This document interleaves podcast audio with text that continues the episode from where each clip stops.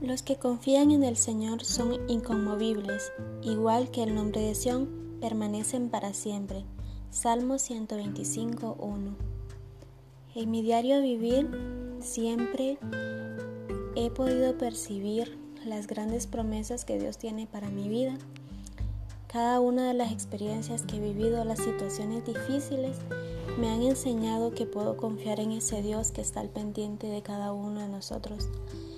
Y al momento que decidí estudiar la carrera de enfermería y poderme desempeñar como enfermera en las pocas prácticas que he vivido en mi diario vivir con mis compañeros de cuarto, he podido ver la mano de Dios como ha traído a mí esa confianza, esa fortaleza y esos conocimientos que en justo momento regresan a mi mente para poder auxiliar a las personas que sé que no me buscan a mí, sino que buscan a Dios y soy el instrumento que Él utiliza en ese momento.